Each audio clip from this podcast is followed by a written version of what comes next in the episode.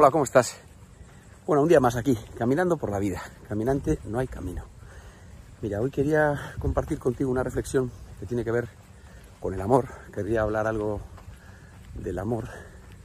El doctor Love, como me llama algún amigo, me, me toma el pelo. Pues sí, me, me gustaría trasladar una reflexión que me tiene siempre muy entretenido, sobre todo en el, en el tipo de amor que solemos trasladar los padres a nuestros hijos, los que somos padres.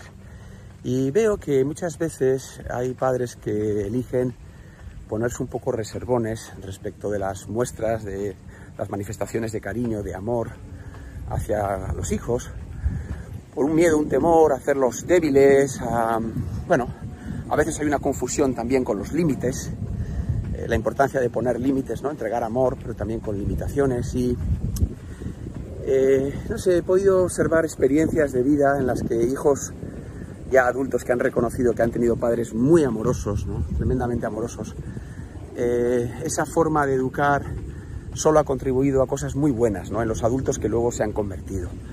Son personas que han tenido, han adquirido mucha confianza, mucha seguridad.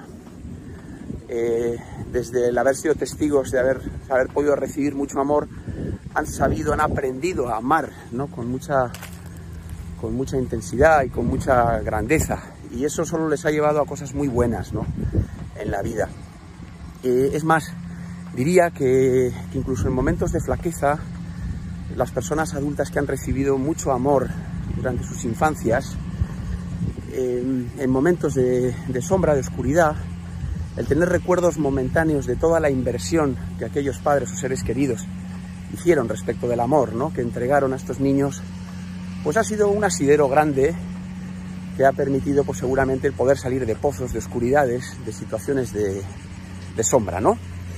Eh, a veces también me gusta decir que, también hay que aprender desde el ojo del adulto a interpretar la forma en que nuestros padres eh, nos, decidieron querernos o decidieron amarnos, decidieron entregarnos el amor, ¿no? Porque muchas veces eh, no fueron comprendidas en un momento, por la infancia, por lo que fuera, pero quizás con los ojos del adulto capaces de transformar aquello que igual no era demasiado convencional o que incluso podía ser hasta aparentemente negativo, pero que por una por un sentido de la responsabilidad de nuestros propios padres, por una forma cultural de entender lo que era entregar el amor, por vergüenzas, por pudores, pues bueno, ellos hacían lo que podían, ¿no? Yo siempre digo que nuestros padres hacen lo que pueden, ¿no?